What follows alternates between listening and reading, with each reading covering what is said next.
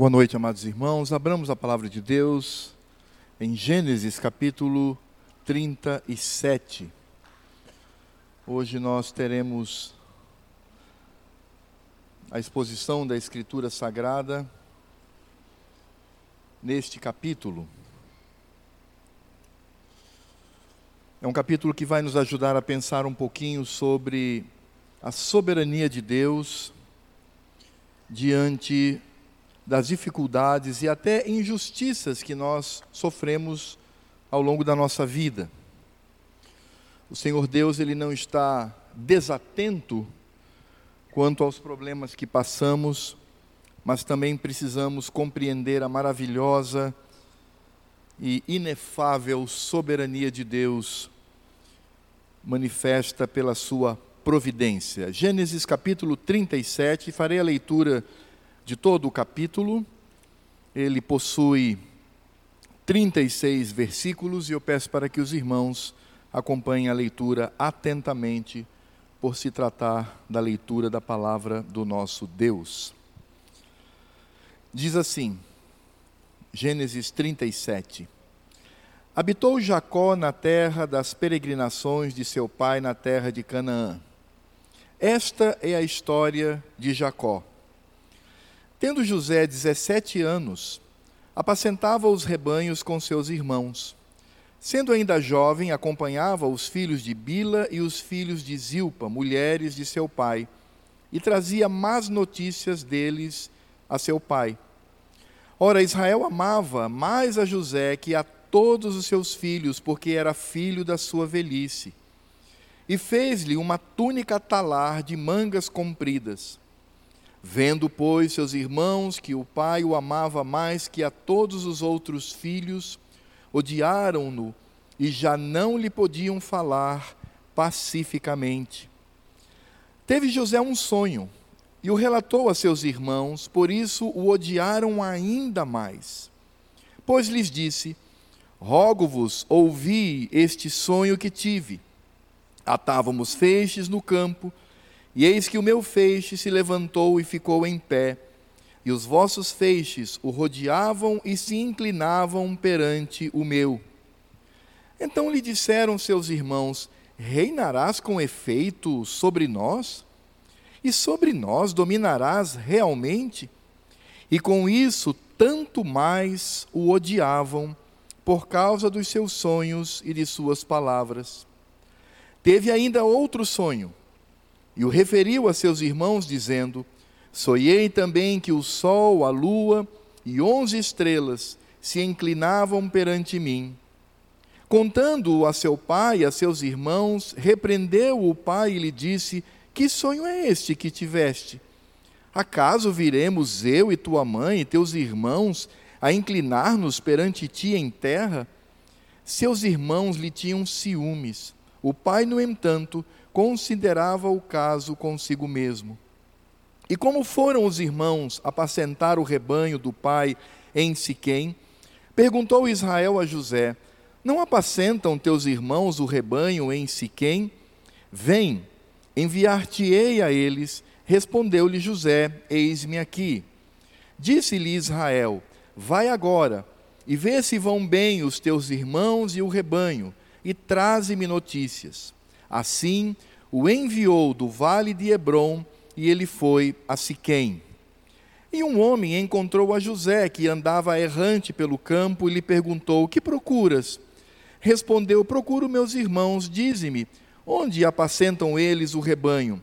Disse-lhe o homem: Foram-se daqui, pois ouvi-os dizer: Vamos a Dotã. Então seguiu José atrás dos irmãos e os achou em Dotã. De longe o viram e antes que chegassem, conspiravam contra ele para o matar. E diziam um ao outro: Vem lá o tal sonhador. Vinde, pois, agora, matemo-lo e lancemo-lo numa dessas cisternas, e diremos: Um animal selvagem o comeu, e vejamos em que lhe darão os sonhos. Mas Ruben, ouvindo isso, livrou-o das mãos deles e disse: Não lhe tiremos a vida. Também lhes disse Ruben: Não derrameis o sangue, Lançai-o nessa, nessa, nesta cisterna que está no deserto, e não ponhais a mão sobre ele. Isto disse, para o livrar deles, a fim de o restituir ao pai. Mas logo que chegou José a seus irmãos, despiram-no da túnica, a túnica talar de mangas compridas que trazia, e tomando-o, o lançaram na cisterna vazia sem água. Ora, sentando-se para comer pão, olharam e viram que uma caravana de ismaelitas vinha de Gileade. Seus camelos traziam aromatas, bálsamo e mirra, que levavam para o Egito. Então disse Judá a seus irmãos: De que nos aproveita matar o nosso irmão e esconder-lhes o sangue? Vinde, vendamo-lo aos ismaelitas. Não ponhamos sobre ele a mão, pois é nosso irmão e nossa carne. Seus irmãos concordaram. E passando os mercadores midianita, os irmãos de José o lançaram e o tiraram da cisterna e o venderam por vinte ciclos de prata aos ismaelitas. Estes levaram José ao Egito.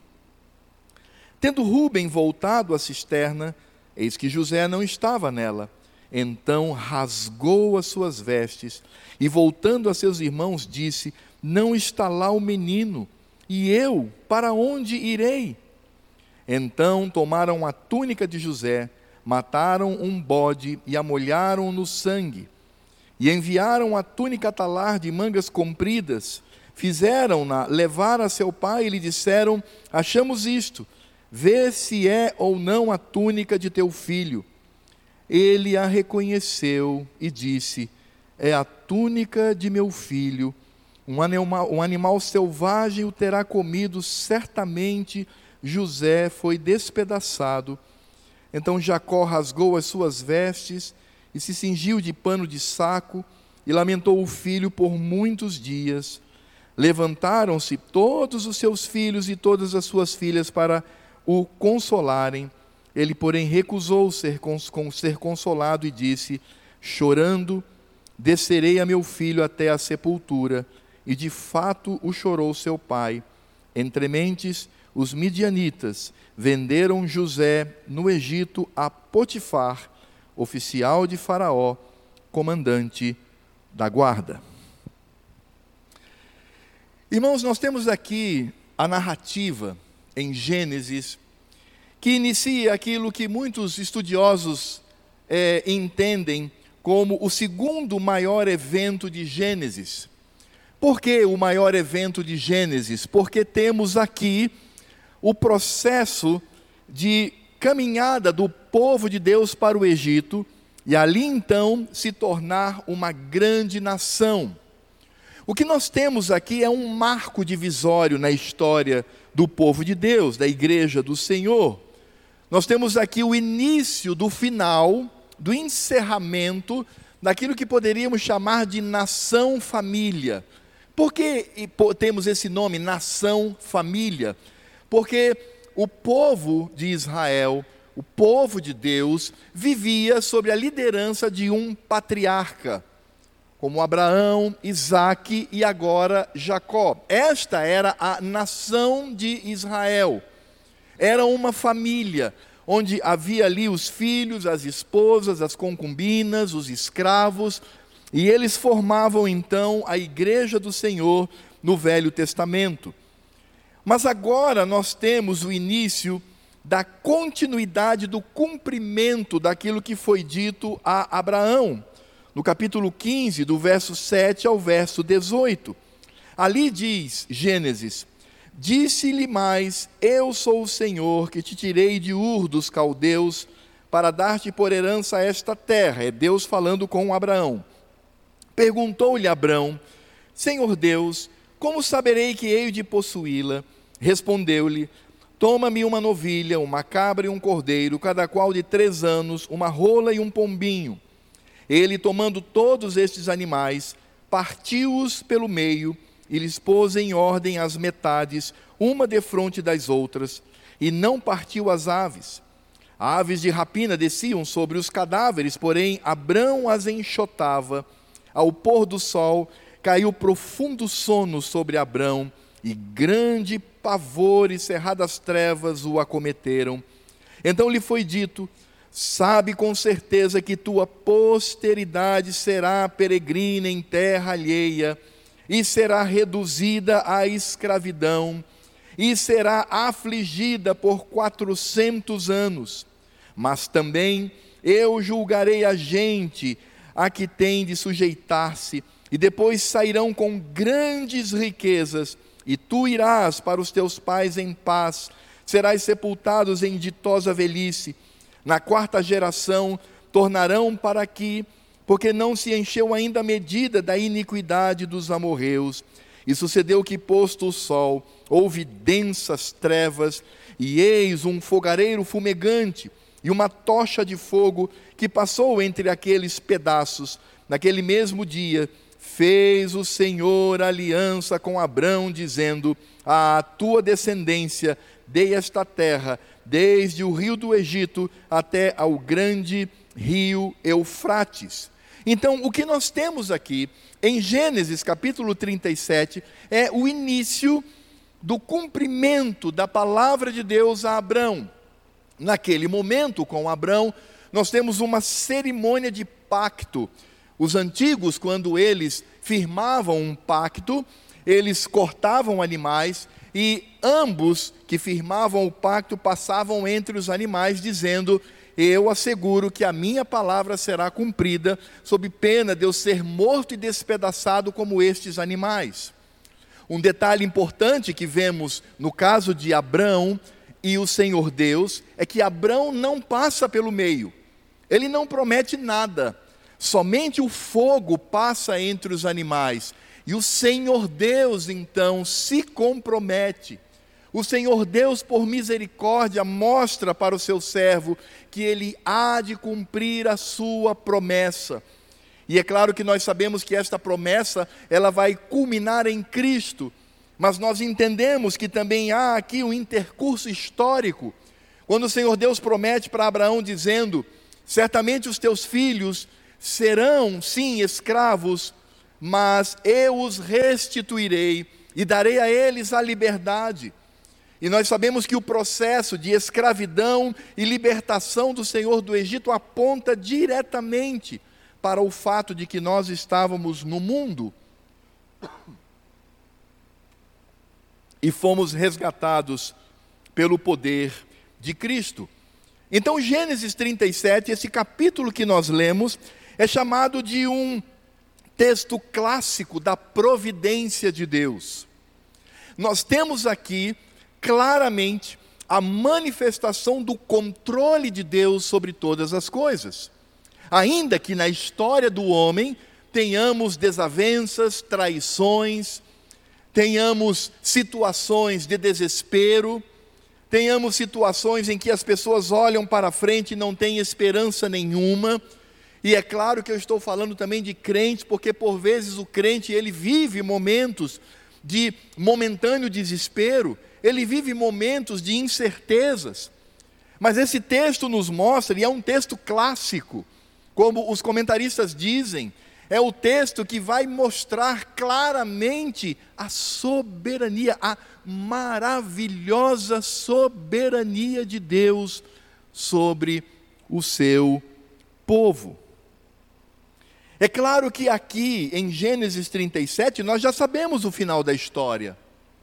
Nós sabemos que aqui se inicia o processo para a preservação do povo eleito conforme a aliança feita em Noé, não em Abraão, mas em Noé. O Senhor Deus diz que o seu povo seria preservado, não seria mais destruído.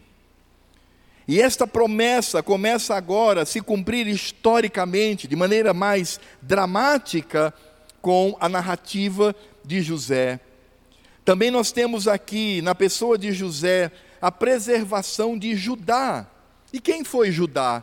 Pai do nosso Senhor Jesus Cristo. Então não é apenas o povo, mas a ascendência do Messias. Claro que algumas pessoas poderiam perguntar: não deveria ser Rubem, talvez por ser o mais velho? Mas possivelmente, por ele ter se deitado com a concubina de seu pai, ele foi desqualificado para isto. Então Simão e Levi não seriam os próximos na linha sucessória, mas eles se desqualificam com o caso de Diná. E aí então nós temos Judá, aquele que seria o sucessor de Jacó, e todo esse processo era para a preservação da sua vida. Judá, ele é extremamente importante nessa narrativa. Por vezes nos concentramos em José, mas José foi um instrumento de Deus para a vida de Jacó. E nesse sentido, a gente percebe que já no capítulo 38, se você olhar aí na sua Bíblia, há um corte profundo. E nós temos aí a narrativa de Judá e Tamar. Veja como está colocada a narrativa em Gênesis. Temos a venda de José, o início deste processo, e temos em seguida Judá e Tamar. E o que é Judá e Tamar? É a ascendência do Messias. Ele seria o pai de nosso Senhor Jesus Cristo. É como se o Senhor Deus, inspirando Moisés, dissesse: Olha, estão vendo essa história de José? Há um propósito que pode parecer oculto, mas este propósito traz a preservação do meu povo e a preservação da ascendência de meu filho Cristo Jesus. Então, esta narrativa de Gênesis 37 nos ajuda a compreender tantas questões que estão diretamente ligadas a esta maravilhosa soberania de Deus. E ela nos ajuda a lembrar e a repensar a nossa própria vida. Porque nós somos tendentes a ter ansiedade, nós somos tendentes a ter medo, nós somos tendentes a nos esquecer do que Deus é capaz de fazer e o seu poder, e o fato de que toda obra de Deus jamais será frustrada. Nós não somos alvos específicos da atenção de Deus, mas o alvo específico da atenção de Deus é o seu filho Jesus. E nós somos alcançados por essa visão de Deus, Deus Pai, por meio de Cristo Jesus. Existe uma heresia que afronta Deus e afronta Cristo. E como surgem heresias no nosso meio? Nosso meio não a primeira igreja, mas no meio dos cristãos. E nós começamos a ver nas mídias sociais as frases patéticas, tolas e mentirosas, dizendo: Cristo é, não morreu pelos seus pecados, Cristo morreu pelo seu valor. Olha o valor que você tem, porque Cristo morreu por você. Uma afronta. Nós somos depravados, miseráveis, imundos, sujos, cuja justiça é como trapo de imundícia, como as atitudes afrontam a Deus com o nosso pecado. Ele nos preserva ele nos concede a graça de vivermos pela pessoa de Cristo Jesus. É por isso que José aqui, já vou antecipar aos irmãos algo que já sabem. José aqui é um tipo de Cristo. Ele aponta para o Senhor. Ele aponta para o Filho. E é nele, em José, tipo de Cristo, que o Senhor vai preservar não apenas o povo, mas também Judá, aquele que é o pai de nosso Senhor Jesus Cristo. Pai, aqui no sentido de aquele cujas gerações posteriores trariam o Messias. E quais são as lições que nós podemos retirar aqui desse texto, desta narrativa de Gênesis capítulo 37? A primeira delas é flagrante. A primeira delas diz respeito a os filhos que replicam, ou seja, os filhos que imitam as atitudes dos pais. Irmãos, isso é uma questão que nós precisamos enfrentar, principalmente aqueles que são pais. Quando nós olhamos para os nossos filhos, eles refletem a nossa criação, eles refletem a nossa vida, eles refletem o nosso comportamento. Por vezes, ficamos surpresos quando um determinado filho manifesta uma atitude estranha, mas nos esquecemos de que a manifestação vem por aquilo que ele aprendeu em casa. Com isso, eu não estou dizendo que os pais são responsáveis pelos pecados dos filhos. Não, não é isto. E nem estou dizendo que existe algum tipo de maldição hereditária. Também não estou dizendo isto. O que eu estou dizendo é que os filhos repetem a atitude dos pais. Veja, aqui em Gênesis 37, o que, que nós vamos encontrar e o que salta aos nossos olhos é que esses irmãos aqui, eles vivem em conflito. Eles vivem uma guerra. Será que isso é absolutamente novo para esses jovens, esses filhos? Não. Se nós voltarmos à história, nós vamos ver, por exemplo, a guerra que se instaurou entre Sara e Agar. Nós vamos perceber a luta que houve entre Ismael e Isaque. Nós vamos também descobrir a luta desde o ventre entre Jacó e Esaú. Nós vamos também refletir na luta que houve por gerar filhos entre Raquel e Lia. Uma família absolutamente competitiva. Uma família que vivia conflitos de geração em geração. Volto a dizer, isso não é maldição hereditária. maldição hereditária é mentira do diabo. Isso não existe. O que nós encontramos aqui é caráter, comportamento, que vai influenciar diretamente os filhos. Veja os motivos do ódio dos irmãos para com José. Por que odiavam tanto a José? Porque José primeiro tinha preferência, porque Jacó tinha a preferência por José, por ser filho da velhice. Então o pai mimava aquele garoto. Ele era mimado pelo pai, e isso então gerava a ira daqueles filhos. Os filhos não respeitavam seu pai, dizendo: Não, nós entendemos o nosso pai, sabemos as condições em que ele nasceu e o seu irmão. Então, de fato, o nosso pai tem manifestado esse carinho. Não, eles simplesmente tinham isto para utilizar como ódio contra o seu irmão. José também era informante do pai quanto aos irmãos. E isso não significa dizer que José era fofoqueiro, né? o famoso X9, né? o camarada que chega e quando eu vou contar para o papai, já viu isso, né? Crianças, já viram isso? Você faz uma coisa, aí seu irmãozinho, sua irmãzinha, eu vou contar para a mamãe, né? Em tom de fofoca, né? Não, José não era assim. José, ele obedecia seu pai, ele era aquele, ele era os olhos de seu pai no trato com o rebanho, quando ele chegava, José, o relatório, e ele prestava o relatório. Ele simplesmente obedecia ao seu pai, mas isso era motivo para que os seus irmãos o odiassem. José também tinha sonhos. E esses sonhos, embora o texto não, não diga claramente, mas esses sonhos eram sonhos proféticos. E além disso, ele ganhou uma roupa principal principesca. O que, que significa principesca, principalmente as crianças? É porque era uma roupa de príncipe. O pai deu a ele uma roupa que o destacava de seus irmãos, e isso foi o estopim para o ódio de seus irmãos. Agora, meus amados, o que é estarrecedor é que esses irmãos esse conflito entre eles repetem os atos de Jacó, seu pai.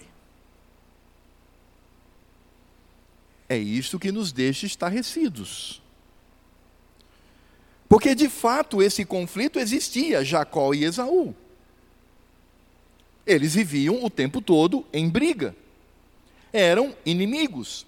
Há, obviamente, uma reconciliação posterior, mas até esta reconciliação, o que nós temos é Jacó fugindo de seu irmão por conta do ódio mortal que Esaú lhe tinha. E Jacó, ele era astucioso, mentiroso e embusteiro. E ele se utiliza dessa astúcia para enganar o seu pai.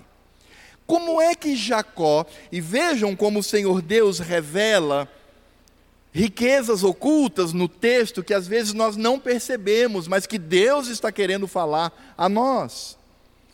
O que foi que Jacó utilizou para enganar o seu pai? Vocês se lembram? Ele utilizou pelos de cabrito e utilizou a roupa de Esaú. Por isso foi necessário matar o cabrito, para que os seus pelos, e foi necessário que ele juntasse ao cabrito uma roupa, a roupa de Esaú. Então ele utilizou cabrito e roupa para enganar o seu pai. O que foi que os filhos de Jacó utilizaram para enganá-lo com relação a José? Eles usaram a roupa talar, a túnica de José, roupa, e mataram o cabrito para misturar a roupa com o sangue. Isso é o que nós chamamos de cena de repetição nas narrativas bíblicas, esse é o termo técnico para isto. Onde vai mostrar uma conexão íntima. Como eu digo, às vezes a nossa leitura não, não alcança, mas o texto está nos mostrando isto. O texto está nos mostrando que estes filhos agiram exatamente como seu pai, direto ou indiretamente.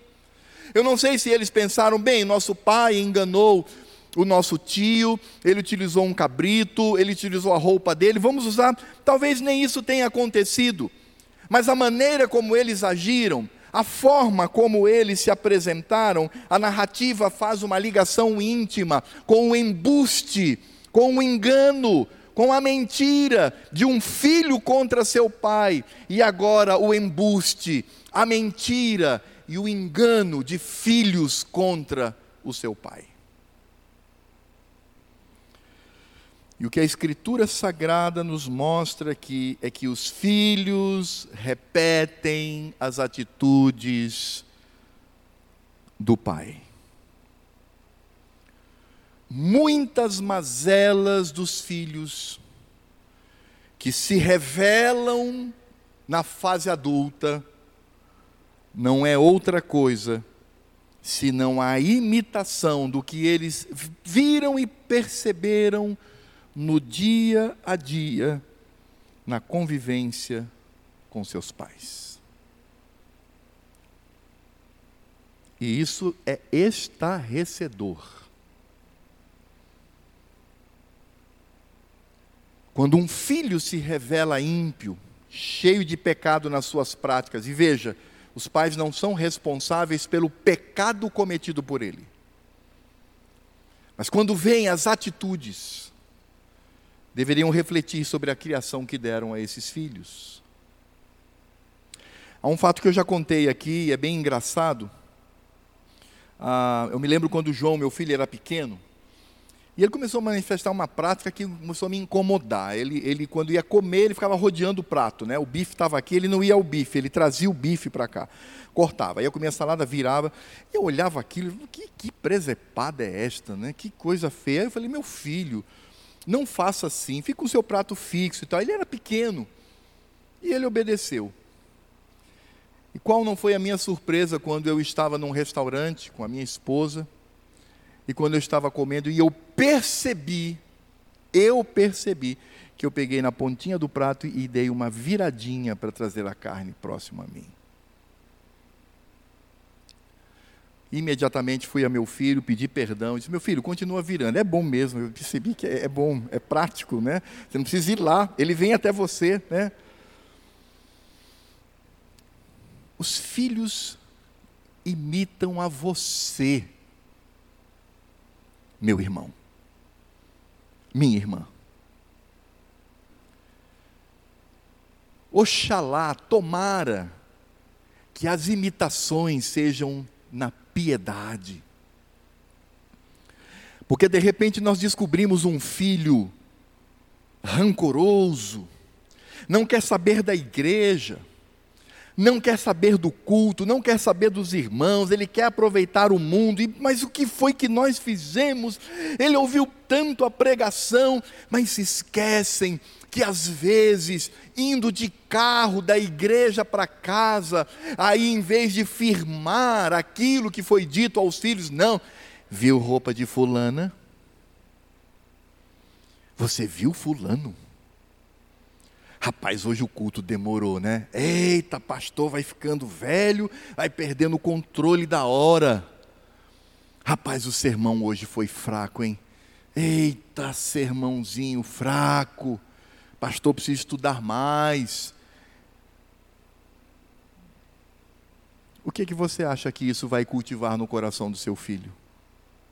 Aí no futuro, ele se rebela contra a igreja, contra o Senhor, e aí você fica, ué, mas por que isto aconteceu? Como nós vimos aqui, aliás, o texto nos traz imitações diretas. Precisamos, pais e mães presentes, precisamos nos colocar diante do Senhor e pedir graça e misericórdia. Eu vou dizer por quê. Porque um filho imitar atitudes piedosas do pai é contra a natureza dele. Um filho lutar pela santificação é contra a natureza dele. Mas ele imitar os pecados, os vícios e os erros dos pais é como uma máquina azeitada. É como óleo na máquina porque esta é a natureza deles.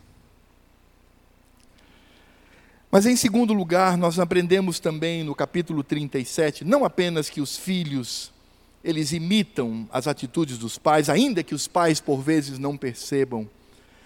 Mas nós também descobrimos que as tragédias da nossa vida não podem ser utilizadas como desculpa para que venhamos a pecar que eu quero dizer com isso?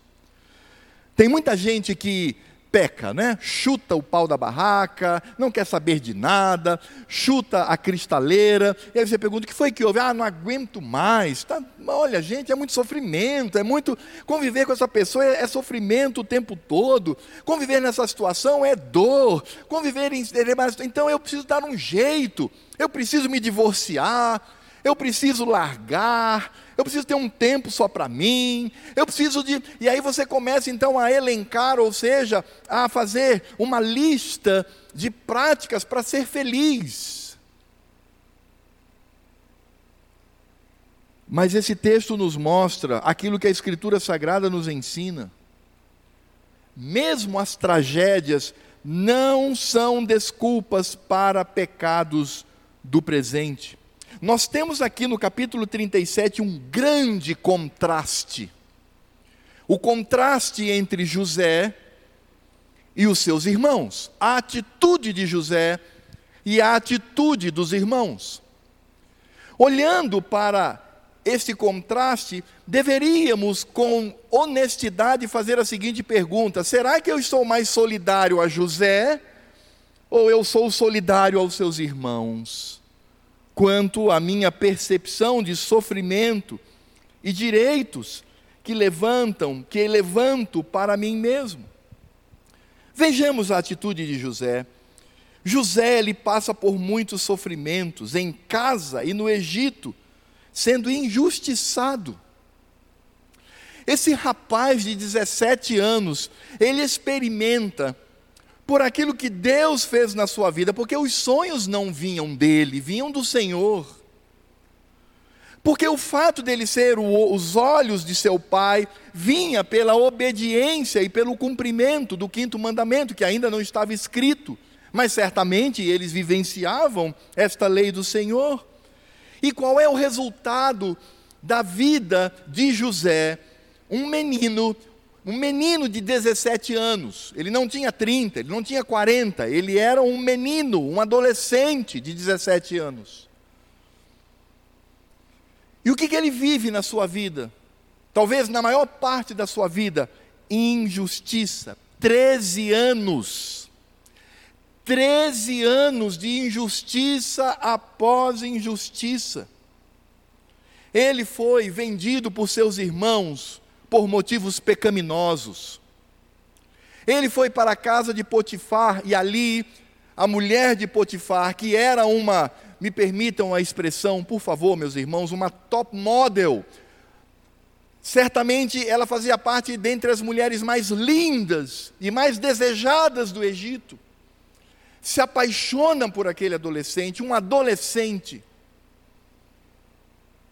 parte para cima dele, mas ele, por ser um homem, um jovem, porque adolescente pode sim ser temente a Deus. Um adolescente pode sim ser um homem, uma mulher, um menino, uma menina de Deus. E ele então foge daquela situação por temer a Deus e por respeitar ao seu patrão. E o que ele ganha com isto? Ele vai para a cadeia, e ali passa anos e anos a fio, ajudando pessoas e rogando, dizendo: Olha, lembra de mim. José não era apático ao seu sofrimento. Ele dizia: Lembra de mim, estou muitos anos aqui. Quando você estiver diante do Faraó, por favor, eles iam, esqueciam, e ele continuava naquela situação. Mas há algo que nos chama a atenção. A escritura sagrada e a narrativa da vida deste jovem mostra que onde ele colocava a mão, a bênção do Senhor se manifestava. E isso acontecia não porque José era mágico, não porque ele tinha em si mesmo algo maior do que as demais pessoas, mas porque ele era um jovem e depois um homem que temia a Deus. É interessante como José, ele compreende a maravilhosa soberania e providência de Deus em meio aos seus sofrimentos. Por isso ele vai compreender duas questões importantes, ou seja, José com o sofrimento, a injustiça, a perseguição, o choro, a humilhação, ele vai aprender, em primeiro lugar, que há uma soberania que deve ser vivida a qualquer custo. Deus é soberano sobre nós. Não adianta chorar, não adianta reclamar, não adianta murmurar, não adianta correr atrás da sua felicidade, não adianta tentar viver no seu quadradinho e tentar ali buscar porque você merece ser feliz. Deus é soberano. E há uma expressão na Escritura Sagrada. Preste atenção nisto, povo de Deus. Preste atenção nisso, adultos, jovens, adolescentes e crianças. Preste atenção nisso. A Bíblia diz que o que nós plantamos, colhemos. E isto não tem a ver com redenção e perdão. O perdão vem, mas as consequências dos nossos atos nos perseguem. José, portanto, é um adolescente que entendeu isto. E José também entendeu que esta soberania, ela não apenas deve ser vivida com contentamento no coração, mas ele também aprendeu que esta soberania é para o bem dos que buscam a Deus. O Senhor tem interesse no seu povo, e ele utiliza os seus servos fiéis para a preservação deste povo. Ele mesmo diz isto. Lá no capítulo 45, de 4 a 8, diz assim: Disse José a seus irmãos: Agora, chegai-vos a mim. E chegaram-se. Então disse: Eu sou José, vosso irmão, a quem vendestes para o Egito.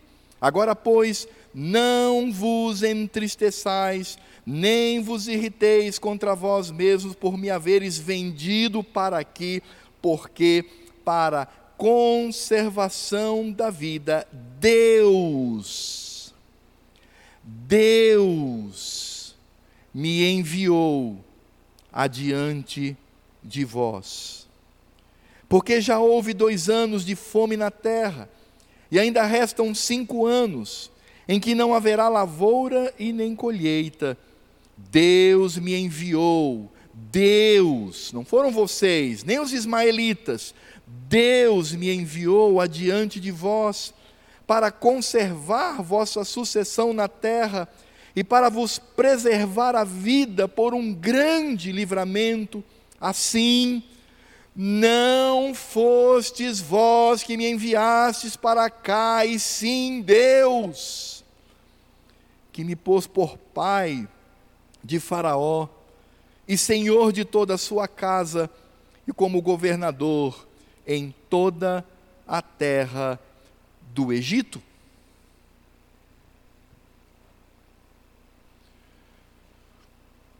Será que nós aprendemos com isto?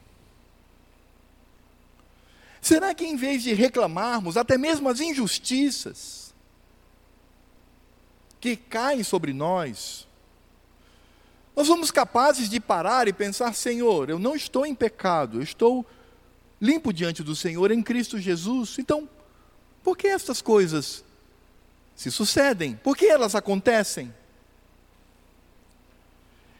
E aqui nós encontramos a aplicação do que Paulo nos fala, inspirado pelo Espírito Santo de Cristo, quando ele diz: todas as coisas, todas, todas envolve a comida, a roupa, a casa, envolve o dinheiro, mas todas também envolve a doença, envolve aquelas pessoas que tiram a nossa paciência, envolve situações que são injustas sobre nós, todas as coisas, todas, não são somente aquelas boas aos nossos olhos, todas as coisas cooperam para o bem daqueles que amam a Deus daqueles que são chamados segundo o seu propósito. Por isso essa história de que 2021 é o ano da vitória, né? Eu ouço isso já há décadas. Todo ano novo é o ano da vitória. A nossa vitória foi conquistada já no passado, não é 2021, ela foi conquistada há dois mil anos na cruz do Calvário. Por isso, todas as coisas cooperam para o meu bem. Agora, esta foi a atitude de José. Agora, qual foi a atitude de seus irmãos? E há aqui um contraste. Nós sabemos claramente que aqueles irmãos, eles seguiram o que é peculiar quando não há arrependimento, eles não se arrependem do seu pecado, isso é triste, isso é corrosivo, isso mata a alma. Eles não se arrependem pelo seu pecado, por isso no verso 32 eles mentem. E enviaram a túnica talar de mangas compridas, né, a roupa, Fizeram-na levar a seu pai e lhe disseram: Achamos isto, vê se é ou não a túnica de teu filho. Juntaram lá o sangue do bode, né, o sangue do cabrito com a roupa, mandaram para o seu pai e mentiram, enganando. Mas eles não apenas enganaram, mas eles também dissimularam diante do seu pai. No verso 35, olha, desculpem a expressão, irmãos, desculpem a expressão, mas olha a cara de pau destes filhos. Verso 35: Levantaram-se todos os seus filhos e todas as suas filhas para o consolarem. Você já pensou aqueles irmãos chegarem vendo o pai padecendo, sofrendo, chorando, dizendo: Meu filho morreu, meu filho morreu, eu não tive nem, nem a oportunidade de velar o seu corpo, eu não tive a oportunidade de ver o meu filho pela última vez, ele foi despedaçado por uma fera, e agora estou aqui nesse sofrimento. E esses filhos vinham, pai, calma, pai. Quem sabe ele não está com o Senhor? Ah, pai, acha consolo. Como é que podemos encarar uma situação como esta? Isto acontece porque eles não encontraram lugar de arrependimento. E quando não há lugar para arrependimento, não apenas se mente, mas se vive um cinismo. Eu conheço tantos casos de falsos pastores da nossa própria denominação, que foram descobertos em pecados hediondos, e no domingo passado ele estava pregando aos irmãos. E isto é incutido na nossa mente pela nossa própria carnalidade e por Satanás, que faz com que o nosso coração vire um pedaço de ferro e que não há mais ali lugar, inclusive para confissão. Não há confissão da parte deles. Treze anos se passaram e eles viveram normalmente com aquilo, só confessaram porque de fato José estava vivo e foi ao encontro deles. É por isso que esse resultado gerou no coração deles a amargura, a dor e a morte da alma. Por isso, lá em Gênesis 42, diz assim: Então disseram uns aos outros, irmãos, na verdade somos culpados no tocante a nosso irmão, pois lhe vimos a angústia da alma quando nos rogava e não lhe acudimos, por isso nos vem esta ansiedade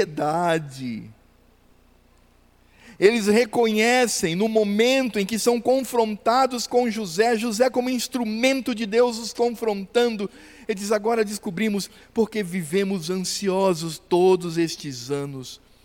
Respondeu-lhes Rubens: Não vos disse eu, não pequeis contra o jovem, e não me quisestes ouvir, pois vedes aí que se requer de nós o seu sangue. Irmãos, nós não podemos preservar pecado na nossa vida. Precisam ser confessados diante do Senhor, e nós não podemos ter uma vida de dissimulação, de mentira, mas temos que confessar ao Senhor e viver a veracidade de Cristo na nossa vida. Enquanto José era um homem íntegro, não por ele mesmo, porque ele era um pecador, mas por conta da sua intimidade com o Senhor, um menino de 17 anos, um menino íntimo do Senhor, seus irmãos adultos, viviam a morte da alma porque não tratavam os seus pecados. Por isso, o caminho que devemos seguir é o caminho do reconhecimento do mal, pedir perdão ao Senhor e entender que Deus cuida de nós. Deus cuida de nós. Será que nós entendemos quando o Senhor Jesus ele diz assim que nós devemos amar os nossos inimigos e orar pelos que nos perseguem. Será que nós entendemos quando Jesus nos diz que o nosso inimigo, aquele camarada que quer nos destruir, aquela pessoa que quer acabar com a gente, acabar com a nossa reputação, acabar com a nossa vida, vem a nós e nos dá um murro? O que, que eu devo fazer? A vingança pertence ao Senhor. Quando Jesus diz que eu devo dar a outra face, ele não está dizendo ali que eu devo dar o rosto para que a pessoa bata, não é isso não. Algumas pessoas pensam dessa forma, seria muito estranho. Só dá um murro no meu rosto, até o meu outro lado, bate para ver se né, fica simétrico aqui o inchaço. Não é isso. O que Cristo está dizendo é que quando a pessoa nos esmurra, vai criar um hematoma. Então eu viro a minha face para mostrar a ele não a face do hematoma, mas a face saudável. Ou seja, não há rancor. Eu te perdoo. Até porque quando nós não perdoamos, Deus não nos perdoa. Essa é a equação da Escritura Sagrada. Quando a pessoa que é nossa inimiga nos obriga a andar uma milha, o que, que eu devo fazer? Contigo não ando. Não quero nem saber de você. Essa é a ordem de Cristo? Não, meu filho, ande duas. Você quer que eu ande uma milha com você? Você quer que eu vá, né? Pois eu vou e volto com você. Vamos lá. Vou junto com você e volto com você. Vai lhe retirar a túnica, dele a capa.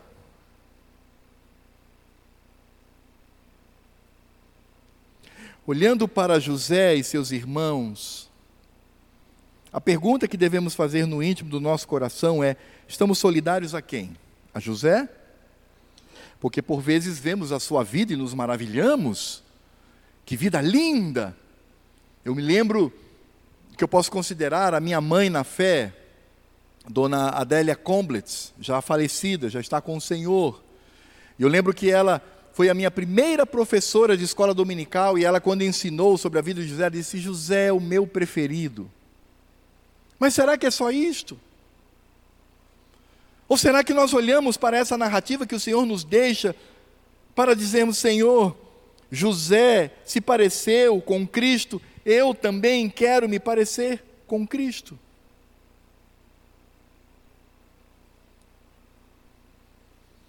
Nenhum sofrimento, nenhuma traição, nenhuma dor causada por quem quer que seja, tem autoridade para me fazer pecar. Mas eu devo me parecer com Cristo, aquele que diante dos seus algozes cuspiram, bateram, desnudaram, pregaram-no numa cruz, lhe deram chibatadas, xingaram, humilharam, escorraçaram. Cristo olha para eles da cruz e diz: Pai, me vinga. É isso que o seu Senhor e o meu Senhor diz? Ele diz: Pai, perdoa-lhes. Eles não sabem o que fazem, são ímpios. São ímpios. São ímpios. Eles não sabem o que fazem, eles desconhecem a tua lei, desconhecem a mim. Perdoa-lhes. Mas em terceiro lugar, irmãos, esta narrativa de José, ela não apenas nos mostra que os filhos replicam, copiam as atitudes dos pais, não apenas nos mostra que nenhuma tragédia, nenhuma traição, nenhuma dor, pode ser utilizado para que pequemos diante do Senhor. Nós também aprendemos neste capítulo e nessa narrativa que o Senhor governa sobre todas as coisas. Veja que o ponto de partida se dá onde? Nos sonhos de José. Como eu disse e repito, embora o texto não diga, mas eram revelações de Deus. Deus estava revelando a ele o que iria fazer. E ele estava apenas esclarecendo sobre isto. Mas é interessante porque tudo a partir dos sonhos de José até a sua subida ao trono do Egito, ao lado do Faraó, nós percebemos que tudo isso está no mais absoluto controle do Senhor, mesmo que isso nos pareça loucura. Aliás, irmãos, a trajetória de Deus a trajetória do povo de Cristo é loucura. E nós não podemos ser tentados a pensar como os ímpios, porque os ímpios, tudo que eu falei até agora, um ímpio ouvindo vai dizer: ah, esse cara está doido, esse cara está maluco. Nunca, mas nunca que eu faria isso, nunca eu me comportaria dessa forma. É loucura para eles. E de fato, a maravilhosa soberania do Senhor, a providência do Senhor é loucura. Quando nós olhamos ali no momento da criação, encontramos Caim e Abel. Certamente os pais se voltaram para Caim como uma possessão de Deus. Abel, Eva deu o nome de vento, fôlego, uma coisinha ínfima. Mas Abel era o representante do povo de Deus. Esaú e Jacó, Esaú era forte, grande, peludo, másculo, caçador. E Deus escolhe a Jacó, que era liso, pastor de ovelhas, e doméstico. Vemos Eliabe e Davi. Eliabe era alto, bonito, mas o Senhor Deus escolheu a Davi. Ele pergunta para Jessé, não tem mais filhos? Não, tem um, mas se estes daí não foram ungidos, não vou nem trazer o que está lá no rebanho. Vale nem a pena. Não, não, traga. E quando surge aquele menininho, ruivo, de faces afiladas, Deus diz ao seu servo: Este é o homem, pode ungir, ele será o grande rei do meu povo. Mas que loucura é esta? Aminon, que era o filho que deveria assumir o trono, mas não, Salomão foi quem assumiu. O filho de Batseba, mostrando a graça e a redenção de Cristo sobre a vida de Davi, daquela mulher, que foi um marco no reino daquele homem, demonstrando o seu pecado vil, mas também demonstra a graça de Deus, as misericórdias de Deus, daquela mulher surgiu o seu sucessor. E quando nós olhamos para José, José era um menino, um menino que usava roupas de príncipe, mas esse menino, para chegar onde chegou, ele primeiro foi feito escravo e foi encarcerado e foi simplesmente tratado com injustiça por todos aqueles que estavam ao seu redor. José não saiu da sua casa para o trono, José passou pela humilhação, ele foi vendido como escravo, como servo, e preso injustamente. Como é que nós podemos olhar para esta situação e perceber o Senhor Deus como aquele que governa sobre todas as coisas? É porque nós precisamos entender que o olhar de Deus é para todo o processo do seu povo. Nós somos um pingo, um pinguinho.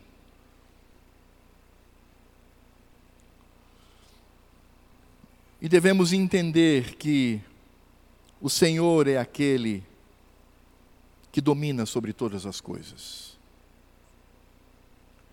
É como a história de Natanael Sente, um brilhante aviador que foi para a América Central servir ao Senhor e foi morto covardemente, brutalmente pelos povos indígenas, os Alca. E por conta dessa morte, e eu tive o privilégio de fazer essa pesquisa no meu mestrado, por conta dessa morte, Deus levantou centenas de missionários nos Estados Unidos, a ponto de voltarem para aquele lugar. E quando eles celebraram a primeira ceia entre os Alca convertidos, dentre eles os assassinos daquele homem de Deus. Utilizaram a asa do avião que ele pilotava como um símbolo da soberania de Deus. É por isso que o apóstolo Paulo, lá em 1 Coríntios ele nos diz: porque a loucura de Deus é mais sábia do que os homens, e a fraqueza de Deus é mais forte do que os homens. Irmãos, reparai, pois, na vossa vocação, visto que não foram achados muitos sábios segundo a carne, nem muitos poderosos, nem muitos de nobre nascimento. Pelo contrário, Deus escolheu as coisas loucas do mundo para envergonhar os sábios, e escolheu as coisas fracas do mundo para envergonhar os fortes. E Deus escolheu as coisas humildes do mundo e as desprezadas, e aquelas que não são, para reduzir a nada as que são, a fim de que ninguém se vanglorie na presença de Deus, mas vós sois dele em Cristo Jesus, o qual se nos tornou da parte de Deus sabedoria e justiça e santificação e redenção, para que, como está escrito, aquele que se gloria, glorie-se no Senhor. Essa é este é o resultado no coração de alguém que reconhece o governo de Deus sobre todas as coisas e percebe que toda a atuação de Deus Pai, Pai de nosso Senhor Jesus Cristo, na sua atuação, tratou de pessoas humildes, pessoas que não tinham a menor condição, os improváveis, para manter o seu reino. Aliás, o próprio Cristo que veio ele nasceu, sabe onde? Num quarto da casa onde se guardavam os animais. Cristo, ao nascer, não comungou num quarto com gente, comungou num quarto com bichos. E Paulo em Filipenses diz que ele se esvazia da sua glória e assume a figura de quê? De escravo. Por isso não é José, mas é Cristo. Estamos vendo na pessoa daquele pecador a atuação de Deus sobre todos. Por isso, Cristo é o centro dessa narrativa no capítulo 37. Porque, primeiro, nós percebemos que, para que José pudesse alcançar o trono e ali com poder dado pelo Senhor Deus, preservar a igreja, ele passou pela humilhação e pela injustiça, mas o que José passou não chega nem na unha do dedo mindinho de sofrimento e da humilhação de Cristo Jesus. E você sabe, José foi impelido pela soberania de Deus a passar por todos aqueles perrengues, mas Cristo se ofereceu voluntariamente para sofrer no meu lugar e no seu lugar para nos preservar. Por isso, nós encontramos claramente aqui a preservação de José. Quando ele diz, José, em Gênesis 49, José é um ramo frutífero, ramo frutífero junto à fonte. Seus galhos se estendem sobre o muro. Os flecheiros lhe dão amargura, tiram contra ele e o aborrecem. O seu arco, porém, permanece firme. E os seus braços são feitos ativos pelas mãos do poderoso de Jacó. Sim, pelo pastor e pela pedra de Israel. Quem é o supremo pastor? Quem é a rocha de Israel? Quem é a pedra de esquina? É Cristo. Pelo Deus de seu Pai, o qual te ajudará, e pelo Todo-Poderoso, o qual te abençoará com bênçãos dos altos dos céus, com bênçãos das profundezas, com bênçãos do seio e da madre. As bênçãos de teu Pai excederão as bênçãos de meus pais, até o cimo dos montes eternos, e sejam elas sobre a cabeça de José e sobre o alto da cabeça do que foi distinguido entre seus irmãos.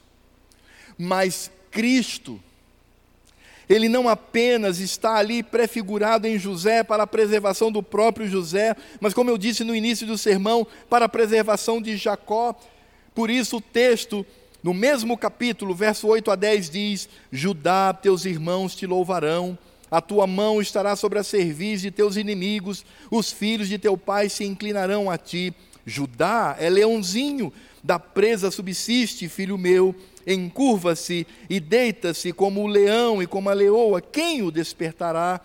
O cetro não se arredará de Judá, nem o bastão de entre os seus pés, até que venha Siló, e a ele obedecerão os povos. José foi instrumento de Deus para a preservação do seu irmão. Que irmão? O irmão que disse: vendam esse desgraçado, venda como escravo, que levem, a gente se livra dele.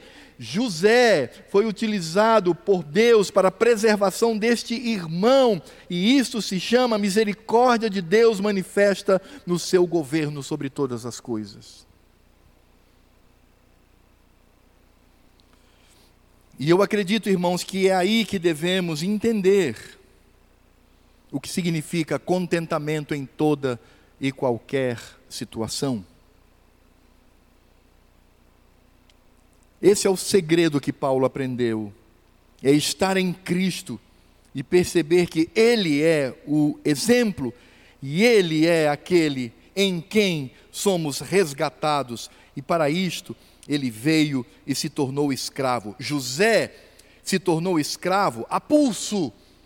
Cristo se fez escravo por amor a você e a mim. E por amor a José. Quais são as aplicações que poderíamos tirar aqui de Gênesis 37, desta narrativa que mostra, que faz com que não José nem Jacó, mas que Cristo brilhe diante de nós. Irmãos, eu gostaria de trazer aqui cinco rápidas aplicações. A primeira, cuidado, papai e mamãe, com o convívio junto a seus filhos. Eles repetirão e eles mostrarão comportamento conforme o convívio com vocês dentro de casa. Cuidado com isto. E eu não estou falando de palavras, eu estou falando de atitude, mamãe, atitude, papai, diante de seus filhos. Seu filho, ele vai aprender com você. Seja pela fortaleza na Escritura Sagrada, seja pela frouxidão da ausência da lei de Deus em casa, ele seguirá seus passos, com raríssimas exceções. Na maioria das vezes, ele será o que você tem sido diante dele e do Senhor.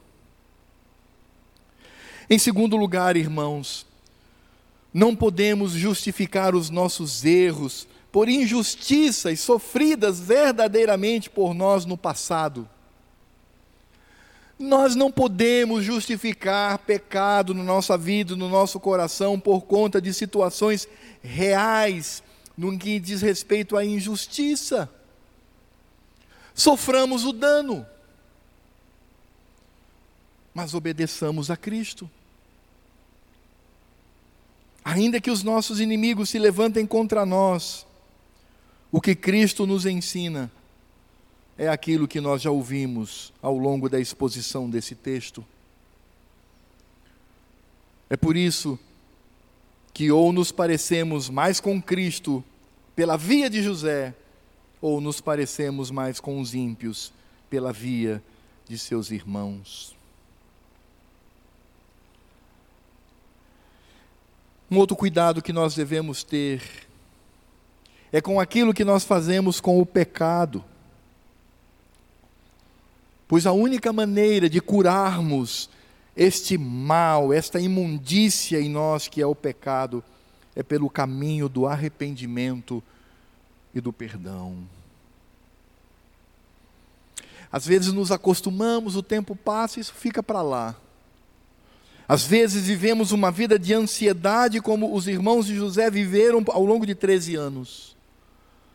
O caminho é o arrependimento eu preciso me arrepender, me colocar diante do Senhor, para que Ele me cure, para que haja cura para minha alma e para o meu coração. Pois somente Ele é capaz de fazê-lo por meio de seu Filho bendito, Cristo Jesus. Um quarto alerta que nós trazemos aos queridos irmãos: não perca de vista que o Senhor possui o controle de todas as coisas. Está passando por uma situação difícil, está sendo perseguido, perdeu, olha para frente e as coisas parecem que não ajudam. Lembre-se, Deus está no controle. Infelizmente, essa frase tão santa, tão bíblica, perder um pouco do seu peso entre nós, pelo mau uso que muitos evangélicos fazem dela. Porque muitos evangélicos utilizam essa expressão em favor da pessoa. Deus está no controle, meu irmão. A vitória virá. Não é assim. Deus está no controle, ainda que eu morra apedrejado como Estevão.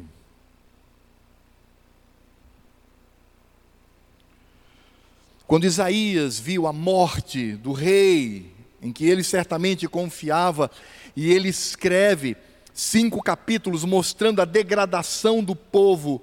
Quem sabe no coração dele ele entra em desespero, ele entra no templo, meio que vagando por esse mundo, e quando ele entra no templo, ele vê a manifestação de Cristo. Cristo num alto e sublime trono. Ainda que o mundo caia, ainda que todas as coisas nos persigam, ainda que eu morra como fruto da injustiça, Deus está no controle. Em último lugar, irmãos, olhando para esse texto, Precisamos cuidar para que o nosso orgulho não destrua e não nos esmague. Por isso Cristo diz: Bem-aventurados humildes de espírito, porque deles é o reino dos céus. Bem-aventurados que choram, porque serão consolados. Bem-aventurados mansos, porque herdarão a terra. Bem-aventurados que têm fome e sede de justiça, porque serão fartos. Bem-aventurados os misericordiosos, porque alcançarão misericórdia. Bem-aventurados limpos de coração, porque verão a Deus. Bem-aventurados pacificadores, porque serão chamados filhos de Deus. Bem-aventurados perseguidos por causa da justiça, porque deles é o reino dos céus. Bem-aventurados sois quando por minha causa vos injuriarem e vos perseguirem, e mentindo, disserem todo mal contra vós. Regozijai-vos e exultai, porque é grande o vosso galardão nos céus, pois assim perseguiram aos profetas que viveram antes de nós. Não há espaço para orgulho há espaço para dizer: Senhor, eis-me aqui, contra a minha natureza soberba e orgulhosa, eu quero cumprir a tua vontade. Fiquemos de pé, irmãos, e oremos ao Senhor. Convido o pastor Gessé para vir aqui à frente e orar ao nosso Deus. Os que puderem, por favor.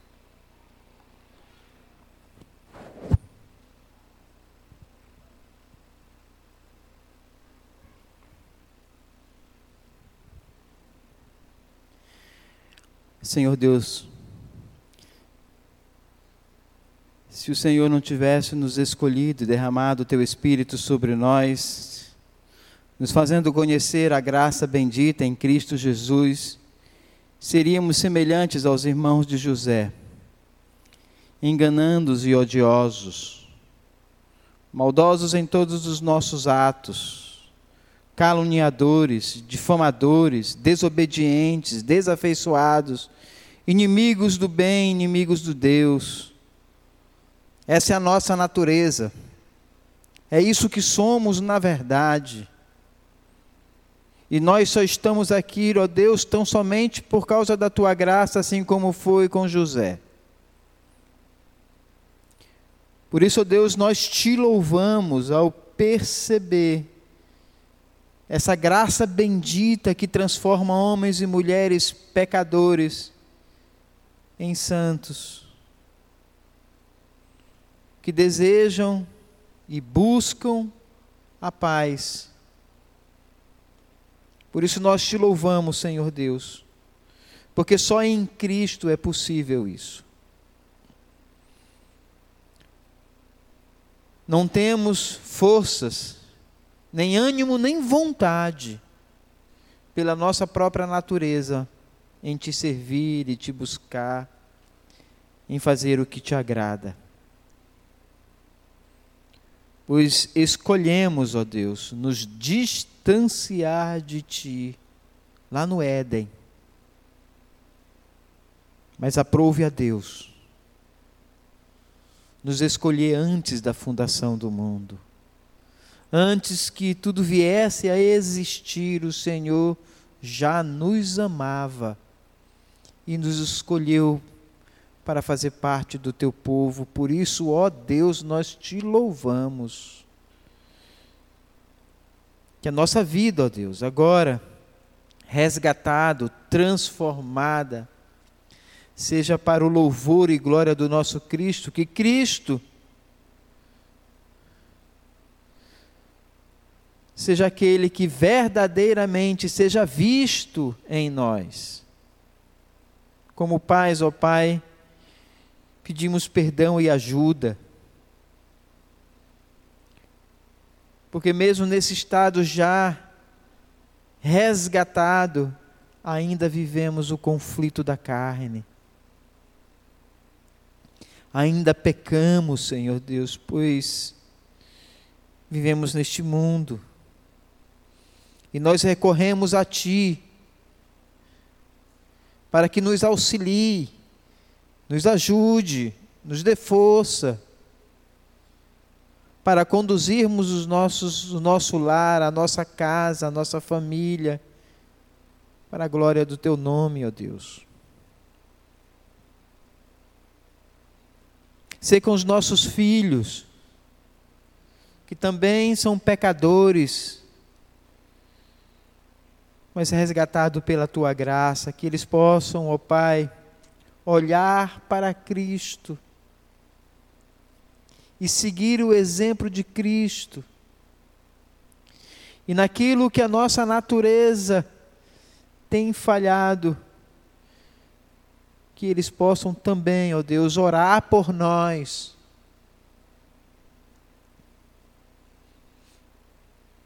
E buscar o caminho do Senhor. Nos ajude, ó Deus, como pais. Nos ajude como filhos. A não tirar os nossos olhos do Senhor. Porque se tiramos, seremos iguais a Pedro nós iremos afundar, nós iremos ficar apavorados. E só o Senhor para estender a mão e nos resgatar e nos levar, nos levantar novamente. Por isso, ó Deus, nós te louvamos por essa bendita palavra que mostra de maneira clara quem somos e quem Cristo é. Quem somos e onde podemos encontrar esperança. Quem éramos e hoje onde estamos. Nós só estamos aqui por causa da tua graça que nos alcançou. E é por isso que eu te louvo, ó Deus. Eu te louvo, ó Cristo, nosso resgatador, nosso redentor, nosso sustentador. Nós te louvamos. Te louvamos, ó Pai, que nos amou e nos escolheu. Te louvamos, ó Espírito Santo, que nos faz entender essa bendita palavra e tu és o selo, o penhor que habita em nós para o resgate daquele dia. Nós te louvamos, ó Trindade eterna. Ó Deus bendito, nós te adoramos. Obrigado por hoje. E que amanhã, ó Deus, essa palavra seja lembrada novamente em nossos corações para não pecarmos contra ti. Pedimos isso em Cristo Jesus. Amém. Recebamos a bênção. E que a graça do nosso Senhor Jesus Cristo, graça tão maravilhosa, Deus, graça que nos transforma, graça que nos redime. Que o amor de Deus, o nosso Pai, que nos escolheu antes da fundação do mundo, e que o dom do Espírito Santo que nos sustenta e nos preserva neste mundo, seja com esta igreja e com todo o povo de Deus espalhado nesta terra que aguarda a tua bendita vinda, agora e sempre. Amém.